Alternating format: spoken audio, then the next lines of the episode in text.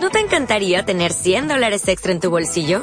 Haz que un experto bilingüe de TurboTax declare tus impuestos para el 31 de marzo y obtén 100 dólares de vuelta al instante. Porque no importa cuáles hayan sido tus logros del año pasado, TurboTax hace que cuenten. Obtén 100 dólares de vuelta y tus impuestos con 100% de precisión. Solo con Intuit TurboTax. Debes declarar para el 31 de marzo. Crédito solo aplicable al costo de la presentación federal con TurboTax Full Service. Oferta sujeta a cambios o cancelación en cualquier momento. Frente al micrófono, los profesionales de la palabra. Análisis, temas de interés, debate, cultura, arte. Un programa de la filial Quetzaltenango de la Cámara de Locutores Profesionales de Guatemala. Iniciamos frente al micrófono, los profesionales de la palabra por siglo 104. Bienvenidos. ¿Qué tal amigos? ¿Cómo están? Qué gusto saludarles una vez más a través de siglo 104.7 en este lunes 18 de febrero. Una vez más estamos con su programa Frente al micrófono, como cada lunes, como cada hora a las 16. Estamos acá con ustedes para llevarles eh, muchos temas de interés y sobre todo de lo que usted quiere escuchar en radio. Conmigo esta tarde se encuentra Marian, Marian Cruz. Bienvenida. ¿Qué tal, Alberto? Muy buenas tardes. Es un gusto de verdad saludarlos. Cada lunes es muy esperada por nosotros y los temas pues siempre son de interés. Hoy tenemos eh, a un invitado de lujo como siempre para poderles hablar sobre el tema de las nuevas tendencias culturales y sobre todo acá en nuestra ciudad. Tenemos al invitado licenciado Ernesto Pacheco. Él es secretario ejecutivo del consorcio Xelajú Naranja y gestor cultural. Nos va a platicar un poco sobre este tema esta tarde. Pues eh, muy buenas tardes, gracias por la oportunidad de acompañarlos. Eh, un saludo fraternal para todas las personas que nos escuchan y bueno, estamos aquí para compartir sobre este tema. Bien, es interesante el hecho de hablar de nuevas tendencias culturales. De eso vamos a hablar en un momentito más porque las personas que quizá nos están escuchando dirán, pero ¿qué nuevas tendencias hay si la cultura sigue siendo cultura en la historia, en el presente y en el futuro? Y que haya nuevas tendencias es algo como que bastante extraño. Pero, ¿qué es cultura? Empecemos por eso. ¿Qué es la cultura de un pueblo, de, una ciudad, de un país, de una región? Claro, bueno, eh, antes que nada, justamente ese es el tema del, debate. ¿Qué puede haber en nuevas tendencias culturales cuando la cultura siempre eh, es, digamos, eh, la misma con, con el paso del tiempo? Lo que realmente cambian son las definiciones y por eso es bien importante, eh, sobre todo en Quetzaltenango, que pues históricamente ha presumido de ser una ciudad cultural y que es parte como de su identidad y de las cosas que, pues, en las que nos vemos reflejados, es eh, bien interesante eh, ver cómo los quetzaltecos manejan la cultura. digamos, generalmente se le relaciona como en dos campos, a la, al arte, digamos, se le involucra mucho con el tema artístico y a la cultura viva, digamos que en el caso de Guatemala es eh, tremendamente profunda y muy diversa. El caso, pues ya sabemos, de la gastronomía, de las vestimentas, de que eso también nos identifica culturalmente. Eh, en ese sentido, pues sí, eh, la definición de cultura que nosotros utilizamos es la que está más ligada a, la antropología, digamos. pues en el caso que se antropológico pues se divide en, eh, diferentes aspectos, en diferentes dimensiones de la, de la, de la realidad humana. Obviamente al ser antropológico pues concentrado en el ser humano, lo que el ser humano es y sus condiciones, eh, tanto físicas, psicológicas como sociales, es de donde nuestro concepto de cultura parte para poder trabajarlo. Hablando de las tendencias nuevas, que todavía no hemos eh, entrado de lleno al tema, ¿cómo podría Ernesto Pacheco, a que está aquí con nosotros, definir ese cambio, porque tradicionalmente la cultura se ha manejado de una manera, los gestores culturales de antes, que probablemente no tenían ese nombre como tal. Ha cambiado la forma en que se maneja la cultura, en que se promociona la cultura, se promociona todo lo que tiene que ver con, con cada país, en este caso nuestra ciudad de Quetzaltenango, y después ya a nivel país. ¿Cómo es esa diferencia entre, entre esa gestión de antes y de ahora? Bueno, sí, eh, un, eh, una persona que yo respeto mucho, eh, que vi como maestro durante un tiempo de mi vida, ya hace varios años, era el, licenciado Julio César del Valle. Yo creo que todos los quetzaltecos lo ubicamos. Esa generación eh, de ellos se definía más como promotores culturales, porque la idea era esa, digamos, tomar lo que había y tratar de que eso se promocionara, que eso se conociera. Entonces fue gente que dio una lucha muy, muy fuerte por el tema de que la, el mundo conociera lo que Guatemala tenía que ofrecer, pues, siempre estaban apoyando a las marimbas, eh, a los jóvenes músicos para que ellos buscándoles públicos, buscándoles escenarios. Eso es lo que hace un promotor cultural, ¿sí? Ahora los gestores culturales, bueno, eh, antes que nada, para un gestor es, eh, es importante que entendamos de que la cultura, al ser, digamos, tener varias dimensiones de lo que le incumbe al ser humano, también tiene varias características. Una de las características de la cultura, la primera, es que se aprende, ¿sí? O sea, la cultura, como decimos nosotros, eh, eh, se, mama, digamos, se, aprende en casa eh, y luego se replica. Es otra de las características de, la cultura. Tiene que ser replicable, si no, no es cultura. Em, es simbólica, eso es algo que cuesta muchísimo a veces que comprendamos porque el manejo de los símbolos es algo difícil. Sabemos, digamos, que los quetzaltecos tienen sus grandes símbolos arquitectónicos como el teatro, la Casa de la Cultura, eh, la marimba, eh, y tiene otros símbolos que son menos obvios, digamos, como eh, digamos los trajes, pero los trajes tienen su propio contenido, el lenguaje, todo nuestro lenguaje, los chapinismos, digamos, son algo que caracteriza lo simbólico de nuestra cultura. Lo intangible, por ejemplo, también es parte de. Lo intangible, sí, entonces, digamos, ya entendiendo como estas cositas, el gestor cultural sabe que si la cultura se aprende, se replica y es simbólica, puede jugar con estos elementos para transformar la cultura a medida en que necesitamos hacerlo. Porque, digamos, hay cultura positiva y cultura negativa, y, es ambas culturas, digamos. O sea, si nosotros somos de los que tiramos la basura en la calle, pues eso es un elemento cultural que hay que cambiar. Entonces el trabajo del gestor cultural es hacer las gestiones, es hacer los cambios en esa cultura para que la gente deje de tirar la, basura. Y, para hacer eso, juega con estas características de la cultura. Podemos ir al símbolo para modificar el lo aprendido, podemos ir a lo aprendido para modificar lo replicable, o lo replicable para modificar el símbolo. Entonces, jugando con esto, eh, es que se hace gestión cultural, o sea que se cambien los elementos culturales de una sociedad para hacerla mejor, para hacerla más competitiva, para hacerla más pacífica. Eh, así como del, eh, de la misma manera aprendemos lo negativo, digamos, cuando estamos rodeados de cultura de violencia, nos volvemos personas violentas, ¿no? Y esa es una gestión que no tiene control, que se da, en, digamos, intuitivamente, socialmente, y entonces el gestor debería tener control de esos procesos, entenderlos y tratar de modificarlos, desarrollar las herramientas y las metodologías para modificarlos. Es muy diferente a un promotor cultural, que lo que hacía era tratar de, que de hacer que nuestra cultura se conozca. El gestor ya es un trabajo diferente. Una situación bastante compleja, lo que nos estás diciendo Ernesto, por el hecho de que estamos hablando de, cualquiera dice, un gestor es la persona que se encarga de conseguir algo para lograr otro algo. Hablar de gestiones culturales artísticas y gestiones culturales sociales. ¿Hay alguna diferencia? Claro, hay una diferencia quizá abismal entre una u otra, pero ¿cuál es más fácil de gestionar? ¿La artística o una cultura de la sociedad en sí? Sí, lo que sucede es que, eh, digamos, a pesar de lo que acabo de mencionar, eh, la gestión cultural es compleja y es difícil porque estamos hablando de transformar... Eh, cambiar conductas también. Cambiar conductas, claro.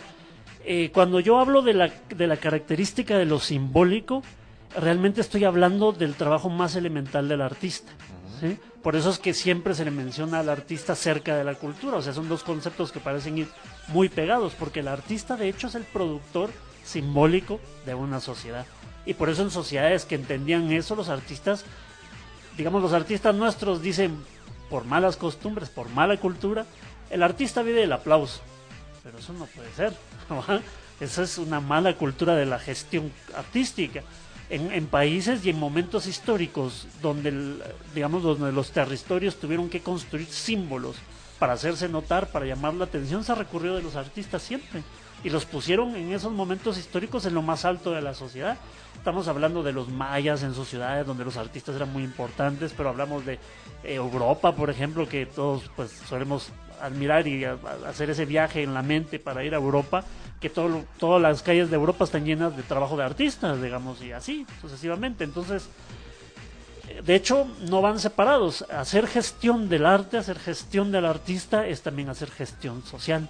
a medida en que nuestros artistas sean más trascendentes y sus obras sean más importantes y más de impacto y se conviertan con el tiempo en símbolos de, de una identidad, entonces está interviniendo esa identidad y se está transformando, ¿sí? O sea, no siempre tuvimos la, identidad europea hasta que los artistas europeos vinieron, se establecieron aquí e hicieron símbolos en ese sentido. Antes teníamos otro tipo de identidades y si queremos girar hacia otra dirección, necesitamos de ese trabajo de los artistas para hacerlo. Entonces, digamos, va muy relacionado.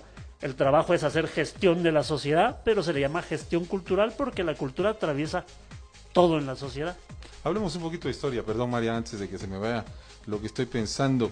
Y nos estás diciendo Ernesto, y eso lo, lo conozco yo muy bien, el hecho de que Europa nos llevan cualquier cantidad de años, son más viejos que nosotros en existencia, pero sin embargo, la gente que hace arte y cultura sigue siendo una gente muy preparada y una gente bien vista. En nuestra Guatemala actual, nuestros artistas y la gente que sabe de cultura ya no tiene ese mismo nivel, si no se le ve, por debajo de lo que debería estar, en dónde nos perdimos y cuándo nos perdimos en ese sentido. Bueno, no sé, la, la, pregunta no es ser, creo que no es cuándo nos perdimos, sino si alguna vez nos encontramos. Y eso es como lo difícil un poquito de entender. Eh, yo hablo de la cultura y del arte europeo porque es con la que la mayoría de las personas no indígenas se identifican, ¿sí? Mientras que las personas indígenas tienen su propio arte y parecen mezclarse poco se mezclaron durante la colonia, digamos, eh, sobre todo en el tema católico, en el ritual católico, en el famoso sincretismo, pero eh, no fuimos más allá, más allá de lo religioso. Lo religioso es parte del, sistema de características culturales. Entonces, eh, pues, ¿qué pasó? Que los guatemaltecos todavía estamos, a pesar de, de, tiempo que ha transcurrido, todavía estamos pendientes de identificarnos, todavía no sabemos cuál es nuestra identidad final. No sabemos si somos más europeos o más indígenas o si hay que renunciar una cosa con la otra. Entonces, eh, digamos, Europa, eh, cuando dices es un continente viejo, es cierto, pero es que Centroamérica, bueno, Mesoamérica también. Lo que pasa es que la parte más antigua de nuestra cultura la estamos menospreciando. O sea, de hecho, le duplicamos le sacamos unos mil años de ventaja a Europa si tomamos en cuenta uh -huh, cuando se establecieron, uh -huh. los, se establecieron las, los, mayas, los, los toltecas, los pueblos originarios. Uh -huh. Le sacamos mil años de ventaja es, a Europa, exacto. pero con esa parte estamos peleando. Y entonces es un problema que hay que resolver. Interesante. Marian, una pregunta. La verdad es que yo lo veo tan complejo, de verdad, porque es un trabajo en donde no solamente se involucra a la sociedad como tal, sino se involucra a las familias, a los núcleos, a, a, esa cultura que dijo Ernesto al principio que se va heredando de generación en generación y que probablemente también tiene que ver con esa proyección que los artistas de ahorita tienen ese conflicto. Hablando de la comparación con Europa y América Latina, por ejemplo. En Europa probablemente los artistas se preparan para ser artistas. Tienen una base cultural, mientras que acá en América Latina el artista lo hace como hobby y si gano pues qué bueno y si no pues bueno, el artista nunca va a ganar. Entonces también la visión de las personas que, que, que generan cultura, que generan creatividad, que también eh, se preparen para ello. O sea, no solamente es un hobby, no es un entretenimiento. Si yo voy a ser eh, un pintor, y voy a estudiar, voy a estudiar a los eh, pintores famosos la, sobre la cultura, el renacimiento, etcétera, y tener esa base cultural para poder yo respaldar mi carrera no como un hobby, sino como una profesión y poder desarrollarla a nivel cultural. No sé qué piensa aquí nuestro invitado. Sí, sí, no, por supuesto. Eh, es que hay que entender cuál es el trabajo del artista. Es algo que también hay que definir. Eh, digamos, versiones anteriores de la definición de artista eh, apelaban a la inspiración como algo divino. El artista, eh, digamos, pues tiene esa inspiración divina y por eso es artista. Entonces hay que comprenderlos porque ellos funcionan en otro plano, no como algo así, era un poquito la cosa. No eran tan normales. Digamos. No eran tan normales, sí, y se les admiraba dependiendo la época por esa anormalidad, digamos. Eh, hoy entendemos con la ciencia y con los nuevos procesos de que la parte creativa la tiene cualquier persona, ¿sí? Solo que se desarrolla en diferentes sentidos y en diferentes niveles. En pocas palabras, pues cualquiera que se lo proponga con cierta disciplina y cierto esmero puede llegar a ser un artista, digamos, de, de buen nivel. Y el conocimiento es súper importante, entonces ya no podemos depender de artistas solo inspirados, sino de, de artistas que, que sepan y ese saber te vincula a otras cosas y a otros procesos y a otra manera de hacer arte. Hablemos un poquito de las nuevas tendencias, Ernesto. Cuando hablamos de, nuevas tendencias, ya lo dije al principio del programa, uno dice, ¿qué nuevas tendencias hay? Si la cultura es la cultura, ayer, hoy y siempre. Hablemos de las nuevas tendencias. Bueno, en el tema de nuevas tendencias, por lo que he estado comentando, es de ponerlo en su contexto un poquito.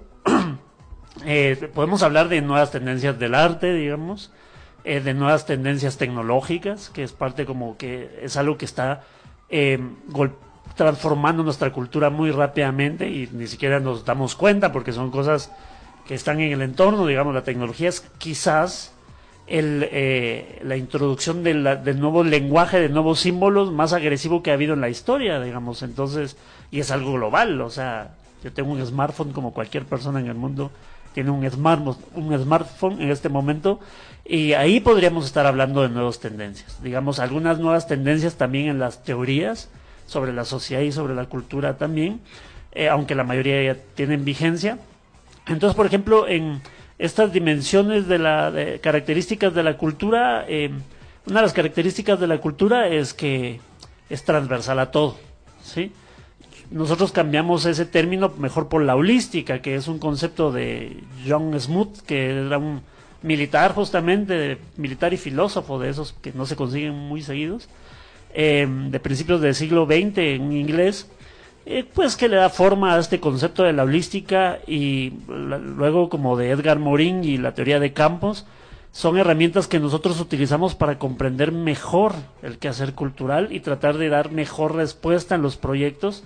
Eh, obviamente estos proyectos para cambiar las conductas de una sociedad eh, necesitan de muchísimo apoyo, necesitan que el gobierno esté comprometido con esos cambios, que la, gente privada, las iniciativas privadas estén comprometidas.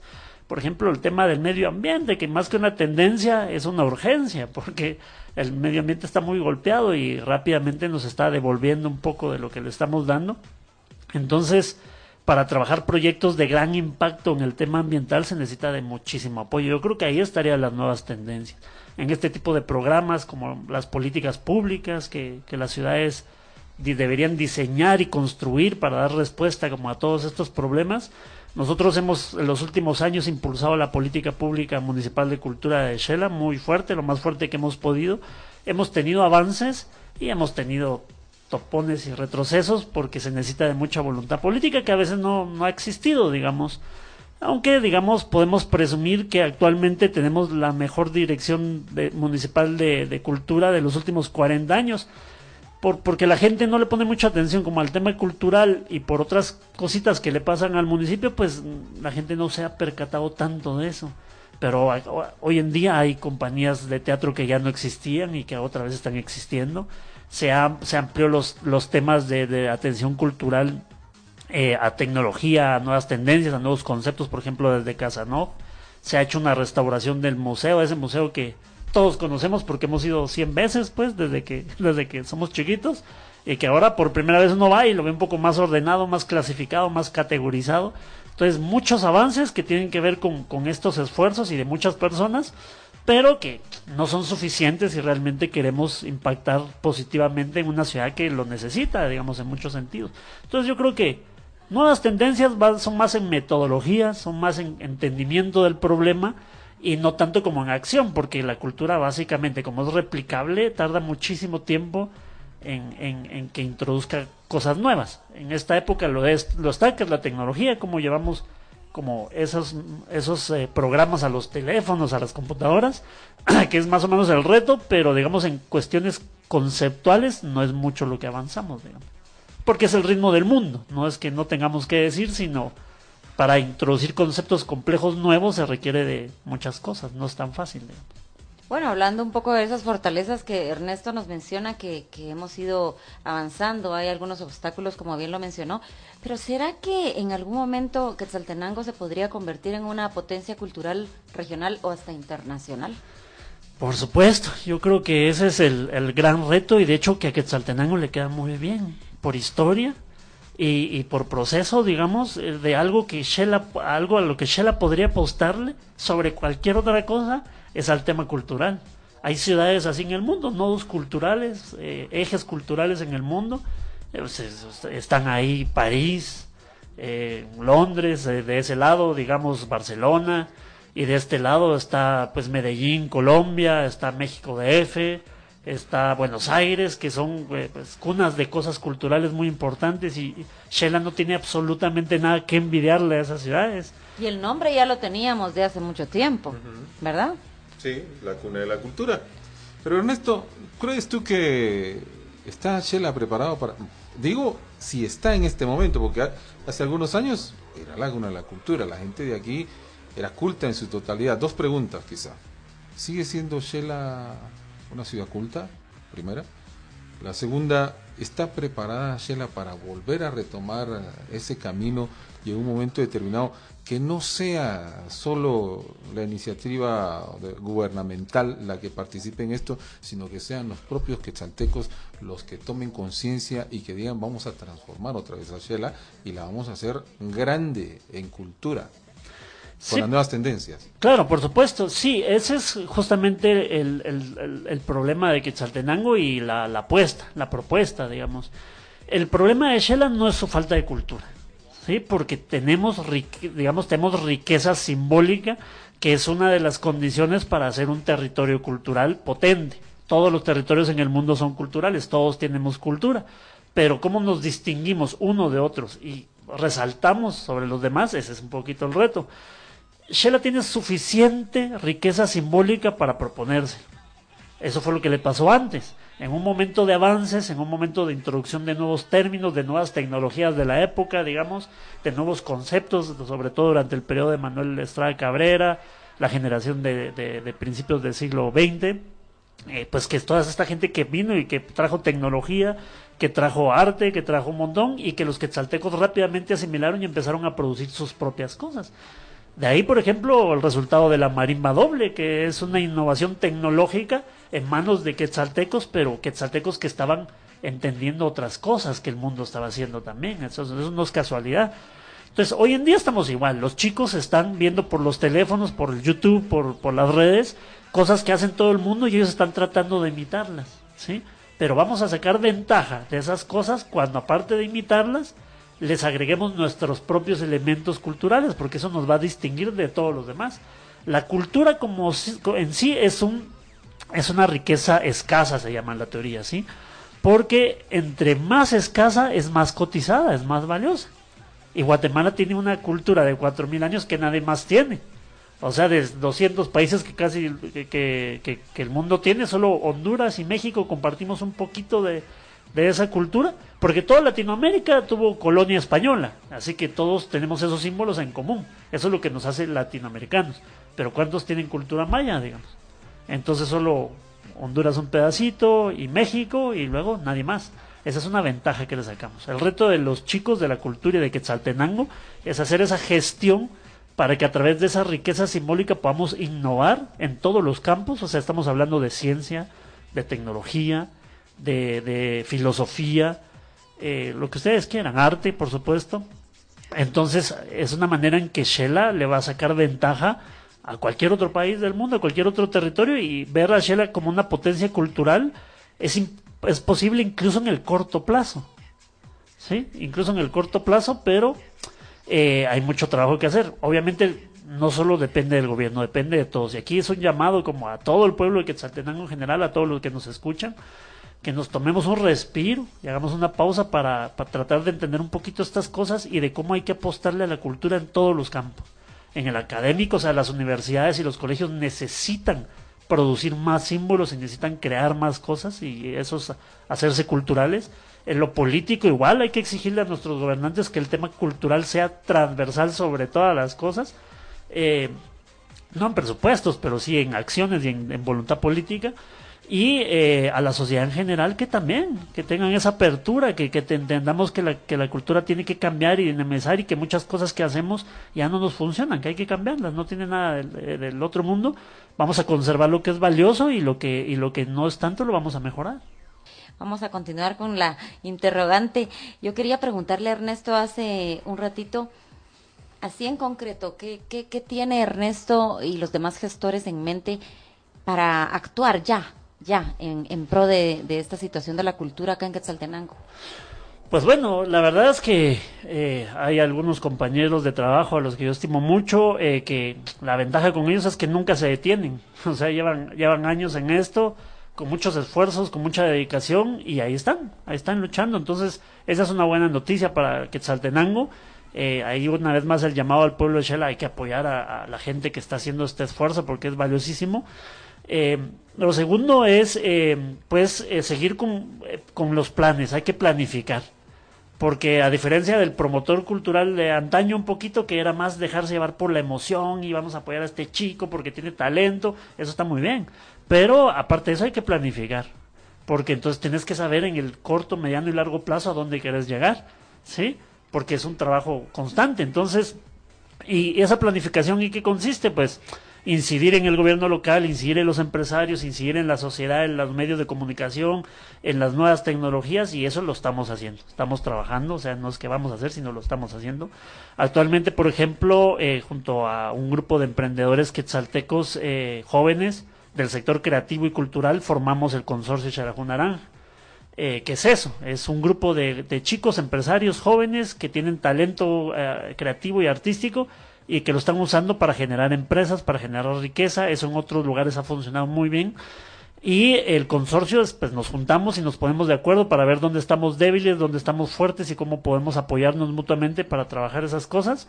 Ahí está el consorcio Xelajú Naranja, lo pueden ubicar en Facebook y en, el correo electrónico, consorcio gmail.com. Eh, vamos a retomar la lucha por la política pública y cultura, ahorita que es año electoral. Todos estamos atentos al año electoral, los gestores culturales también, no se nos escapa.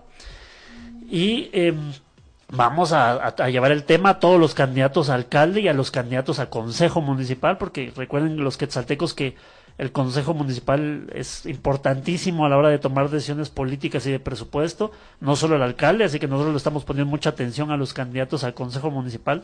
Queremos que todos los perfiles, absolutamente todos, sea gente que tenga empatía y que quiera aprender del tema cultural eh, porque yo sé que no se sabe a veces, pero eso no quiere decir que no se tenga la apertura para aprender. Si se tiene apertura, pues podemos trabajar. Entonces ya estamos peleando en eso, vamos a tener unos conversatorios donde invitamos a los candidatos, ojalá lleguen todos y haya buena convocatoria. Y una vez haya un nuevo consejo y todo, pues ahí estaremos en primera fila tratando de, apoyar todo eso. Y a los empresarios, trabajamos últimamente con grupos de, de empresarios, nos apoyan eh, algunas empresas eh, fuertes y algunos cooperantes, porque sí necesitamos que ese sector sea también entienda como el valor de esto. A veces hay lamentablemente malos empresarios que no toman en cuenta lo cultural, ni lo ambiental, ni lo estético. Eh, todo eso se tiene que ir acabando. Tenemos que generar una cultura de empresarios que estén bien pendientes del territorio, que estén bien pendientes de colaborar en lo que puedan. obviamente no le estamos pidiendo que, que, que que gasten todo su dinero en eso, pero sí le estamos pidiendo que sean responsables con el entorno ambiental y cultural. Y bueno, mucho trabajo que hacer y ahí estamos. Entonces hay planes, políticas, cronogramas, hay de todo. y ojalá pues tengamos más oportunidad para platicar de eso, pero ahí estamos en eso. En lo que nos estabas diciendo ahorita, Ernesto, y lo que platicábamos eh, fuera de micrófono, en la pausa comercial, hablábamos un poquito del patrimonio cultural de Quetzaltenango. Y con esto que nos acabas de decir, me crea a mí la inquietud de, ¿podemos seguir haciendo ese trabajo con la gente que ya tiene una mediana edad?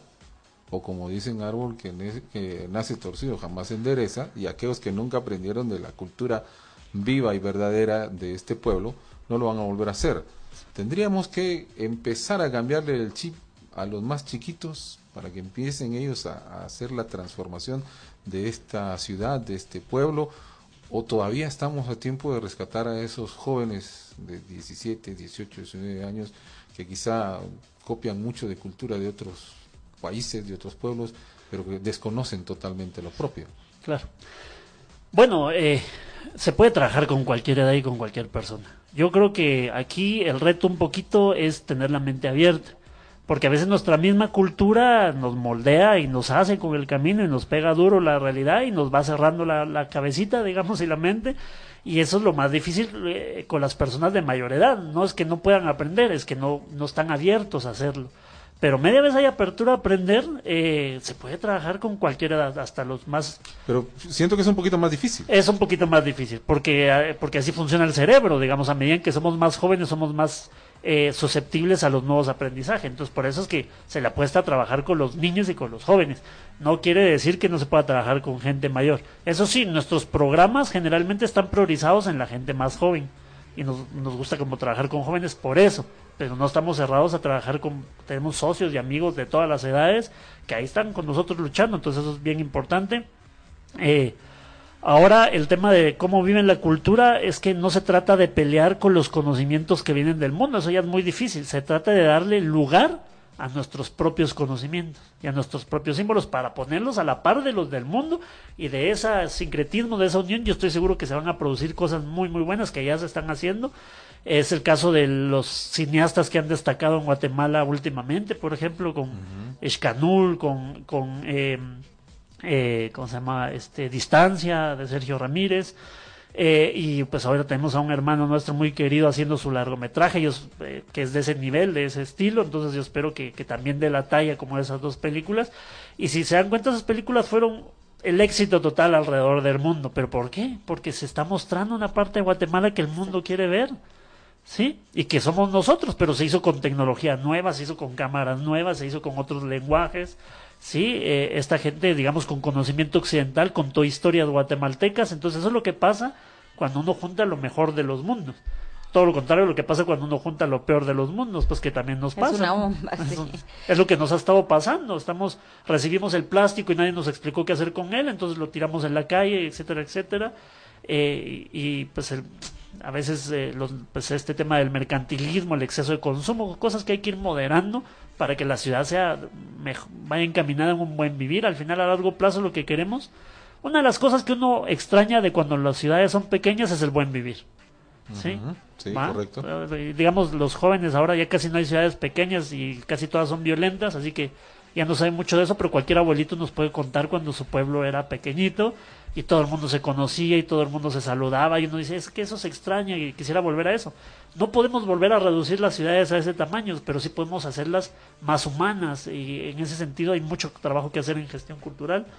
Entonces, eh, eso, hay que empezar con mucha fuerza, con mucha inversión y con muchas ganas y con mucho conocimiento eh, con los más jóvenes y con todos los que se dejen de las, de las edades que vienen para que Shela en poco tiempo sea una ciudad del buen vivir, que eso sería una ciudad culta. Una ciudad culta es una buena ciudad del buen vivir, o sea, una ciudad donde hay museos, donde hay cosas que hacer entretenidas, donde hay buen cine, donde hay, donde hay ambiente, donde hay árboles, donde hay parques para entretenerse, jugar con los niños, donde hay buena educación, buena salud, son ciudades donde no hay delincuencia. Y eso es el buen vivir que tiene muchísimo todo que ver con la gestión de la cultura. Hablando también hace un momentito, hablábamos de bueno, Ernesto nos hablaba de que ellos le apuestan a irles a presentar a las eh, nuevas posibles autoridades qué es lo que ellos como gestores quieren hacer, pero hablaba también Ernesto de que ellos quieren mostrarle a ellos cómo y cómo aprender sobre el tema. Nosotros como sociedad quetzalteca, cualquier persona, eh, Alberto y yo, por ejemplo, nuestros hijos, ¿cómo podemos nosotros buscar o de, de qué manera aprender sobre este tema, de lo que hacen los gestores y cómo nosotros colaborar ya, desde ya, en ser parte de todo esto? Bueno, eh, actualmente no tenemos instituciones tan sólidas en el tema de gestión cultural. En otros países, pues obviamente hay carreras universitarias completas que tienen que ver con la gestión cultural. Eh, instituciones como los museos ya funcionan en la, en la, lógica ya no de museos de hace un tiempo, que era más como eh, la promoción cultural, sino ya son más gestores culturales, están produciendo cosas. Eh, Shela actualmente cuenta con poquitas instituciones. Las que tiene son clásicas y las hemos tratado de ir convirtiendo hacia estas nuevas tendencias, que es el caso de Casa No, que ha sido muy, muy, por ratos como muy efectiva, el caso del teatro ahora, digamos, eh, y lo que pasa es que Shela necesita más instituciones, necesita crear más instituciones. Somos una ciudad eh, ya, que ya va a alcanzar entre población y población flotante medio millón de personas y estamos todavía con un teatro donde caben 600 personas. O sea, ¿cómo vamos a atender a 450 mil personas con un teatro donde caben 600 personas? Necesitamos seguir invirtiendo. Y esas instalaciones se hicieron, la última que se inauguró fue Casa No, eh, por una serie de combinaciones favorables ahí. Eh, antes de Casa No, fueron 60 años antes la Casa de la Cultura. Y antes de Casandoc 100 años antes el teatro, o sea que cada 60 años estamos haciendo una institución cultural, estamos fundando una institución cultural. Eso es demasiado poco, deberíamos fundar instituciones culturales todo el tiempo, una cinemateca, una escuela de cine, una escuela de, teatro, o sea, todo eso debe estar surgiendo de la ciudad privada o públicamente o en combinación todo el tiempo. Estaríamos hablando de una ciudad que complementa bien su historia de ciudad educativa porque no solo la educación está en las clases, lamentablemente, ese es un error que todos cometemos, la educación también está en lo extracurricular, en el arte, en la ciencia, en la tecnología, y los chicos tienen que estar haciendo esas cosas para ocupar la mente en, en, maneras de construir y de, y de, y de ser positivos y, aportar a la, sociedad. La industria cultural que hablábamos hace un momentito. La industria, esa es toda la idea del Xelajú Naranja y la industria cultural y obviamente otros proyectos que tenemos ahí eh, festivales y, centros culturales privados y públicos. Ha sido una pelea de, de, los últimos, eso sería para otro programa de radio, porque digamos qué pasó en Shela después de la posguerra, porque la guerra mató toda iniciativa valiosa, casi, digamos, las, las redujo a, a la mínima expresión.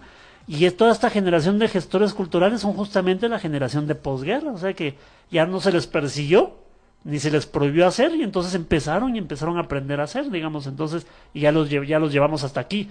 15 festivales internacionales de poesía, 7 sin espacios, eh, me toca a mí en algún momento la sexta llorona, o sea, esa actividad cultural que, que es de posguerra y que, y que tiene mucho que ver con, con una generación a la que se le dejó hacer, entonces hay que ver que las nuevas generaciones tengan esa misma oportunidad de, de hacer. Interesante, pero con esto, no es que yo esté en contra ni nada, pero tendríamos que empezar eh, primero a hacer esa transformación, como decía anteriormente, de la población actual, de los niños que van creciendo, para que poco a poco vayamos construyendo esos recintos culturales que necesita Quetzaltenango. Porque hoy en día nos dices el teatro municipal de entre 400 y 600 personas, pero se presenta alguna actividad cultural y solo llegan 150. Nos siguen faltando esas 350 personas que aún no están educadas para ir a a ver ese tipo de arte, ese tipo de cultura. A diferencia de que cuando se inauguró el Teatro Municipal, que sin lugar a dudas era insuficiente para la cantidad de personas cultas que habían en nuestra ciudad. ¿Me equivoco? Sí, sí, bueno, eso es, eso es algo que tiene que ver justamente con la manera en que hemos estado haciendo las cosas por muchas generaciones las hemos estado haciendo mal, digamos, y la guerra fue un gran vacío, digamos, en, el quehacer cultural, muy pocas cosas sobrevivieron, muchos intelectuales tuvieron que, entre ellos muchos artistas tuvieron que irse o lamentablemente pues desaparecieron. Entonces, ahora justamente es el momento de retomar ese proceso, ¿sí? Cuando se habla de recuperar Shela, no se, no se habla de recuperar Shela literalmente como era hace 100 años, se habla de recuperar el proceso que se interrumpió para empezar de nuevo. Entonces, por ejemplo, yo no entiendo cómo con tantos institutos y tantos colegios en el en el en Shela eh, no hay, digamos, estos eh, festivales de teatro escolar que abarquen prácticamente el 90% de las instituciones. Así debería ser. Que existían hace muchos años. Que existían hace muchos años. Claro, habían pocos colegios, pero todos los colegios participaban en sus, en sus presentaciones de teatro. teatro escolar que era hace muchos años. teatro y han cambiado cosas, han cambiado técnicas. Ahora hay muchas metodologías nuevas para enseñarles buen teatro a los chicos. Pero bueno, ¿Dónde está la voluntad del sistema de educación, la voluntad de los gobiernos, de los directores, de los maestros, de los padres de familia? Dejan esto a, lo último, porque piensan que es poco importante, que es importante la matemática, el idioma, el inglés, el, el chino, ahora que ya los chinos culturalmente y económicamente empiezan como a conquistarnos, digamos que es parte de los procesos de globalización del mundo. Y entonces, como Shela en ese mar de globalización y de propuestas tiene que poner su propuesta en la mesa? Y eso se hace haciéndolo todo masivo y haciéndolo todo de calidad. Entonces volvamos a los concursos literarios, a los concursos de teatro, pero en términos contemporáneos, en términos de nuevas tendencias, de nuevos lenguajes, para que los chicos no se aburran, porque si yo llevo a alguno de mis maestros, de los, de los poetas clásicos de aquí de la ciudad de Shera, los que respetamos mucho y queremos mucho, claro pero si los llevo a darles un recital de poesía a, chicos a un colegio, pues generalmente no funciona muy bien, digamos. Entonces los chicos tienen que escribir y hacer sobre las cosas que les interesan. Si ahora les interesa el, YouTube, pues que hagan poesía en YouTube, que hagan esas cosas que alguien tiene que poner las metodologías, pero también todos tenemos que poner la voluntad política de que empiecen a pasar.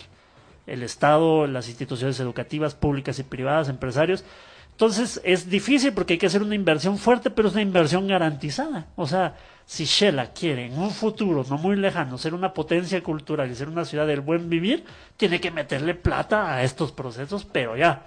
Incluso sobre, perdón con todos los quetzaltecos que sé que sufren mucho con los hoyos en la calle y todo eso, eh, y no lo digo porque sea mi sector, pero incluso si queremos buenos alcaldes a futuro, buenos concejales a futuro, hay que culturizar a los niños ahorita.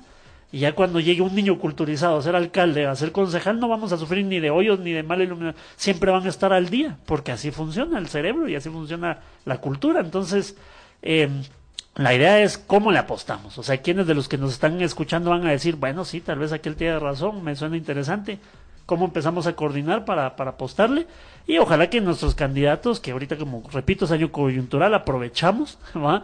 Para meterles la idea a la cabeza si nos están escuchando, que tengan los oídos ahí abiertitos, porque les vamos a exigir y ojalá los quetzaltecos nos apoyen, ¿va? Porque es importante que apoyen ese tema. Es interesante, principalmente la educación, porque un ejemplo claro, muchos de nuestros jóvenes no saben que celebramos pasado mañana a nivel nacional, sin lugar a dudas. Sí, no, eh, digamos el, el, tema de las de las efemérides que son parte del, del quehacer del, del acervo cultural de, de, una ciudad, eh, hay que celebrarlos con mucho contexto, porque miren, si celebramos como por ejemplo eh, el del 2 de febrero es el tema del sexto estado, ¿va?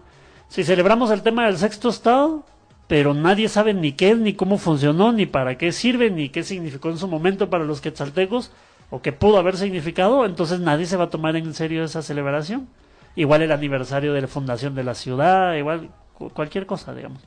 Entonces, eh, los chicos, todos los seres humanos, como las características de la cultura lo dicen, eh, aprendemos y replicamos. Y para replicar necesitamos referentes.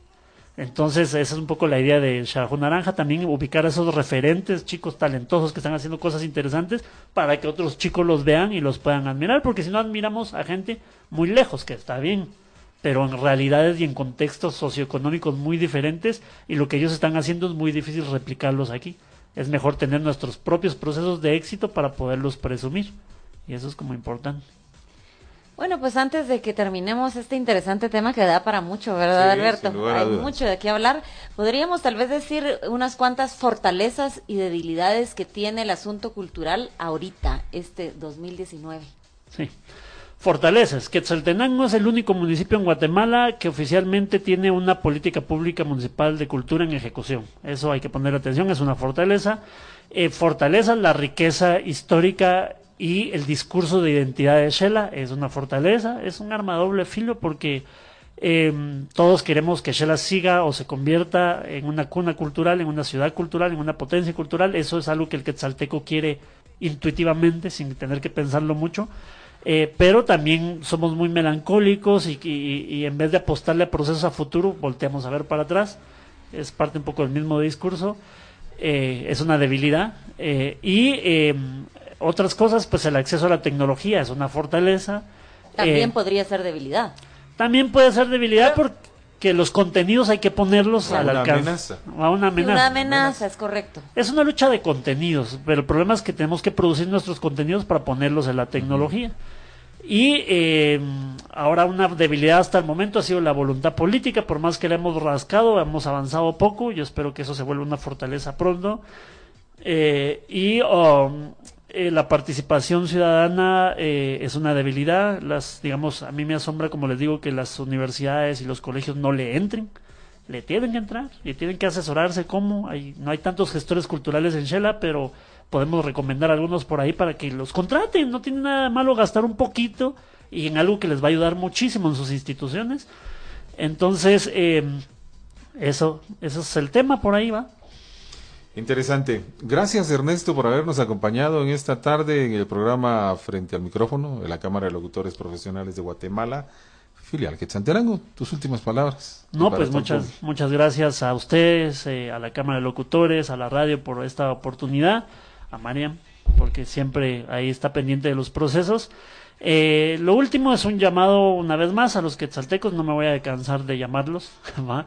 Pues de ustedes es la cuna de la cultura, de todos nosotros es la cuna de la cultura, pero hay que mantenerla como cualquier otra cosa, hay que alimentarla, hay que hacerla crecer, hay que invertirle, a veces no tenemos tiempo, a veces no tenemos recursos, a veces con su tiempo, con cualquier cosa que puedan apoyar, eh, involúcrense y siempre defiendan nuestros símbolos y las instituciones culturales y siempre viendo a futuro, porque hacia el pasado no vamos a encontrar respuestas, porque ese proceso ya pasó. Eh, a futuro hay muchas cosas que podemos hacer. Dejen que sus chicos se acerquen al tema cultural, no tengan miedo de eso. Eh, no, no por ser pintores van a dejar de ser abogados o doctores, otras cosas. Yo creo que son dos cosas que pueden coincidir bien y en dado caso también los chicos tendrán en el camino a decidir con qué se sienten mejor y con qué viven mejor. Entonces, ese es un llamado a las familias quetzaltecas en general y estamos para servirles por cualquier cosa, los que me ubiquen y los que no, pues por aquí estaremos. Gracias Ernesto. Antes de que terminemos también, un saludo para don Carlos Coyoy, que está en nuestra sintonía, y para nuestro buen amigo Cristian Gómez, que nos saluda desde San Juan Ostuncalco. Mariano. Ha sido un gusto, siempre es un placer acompañarlos y tener temas de interés como este. La cultura es algo que nos atañe a todos y más a nosotros que tenemos ese compromiso, ¿verdad Ernesto? De mantener esa etiqueta que hemos llevado de la cuna de la cultura. Ha sido un gusto amigos. Hasta pronto. Gracias.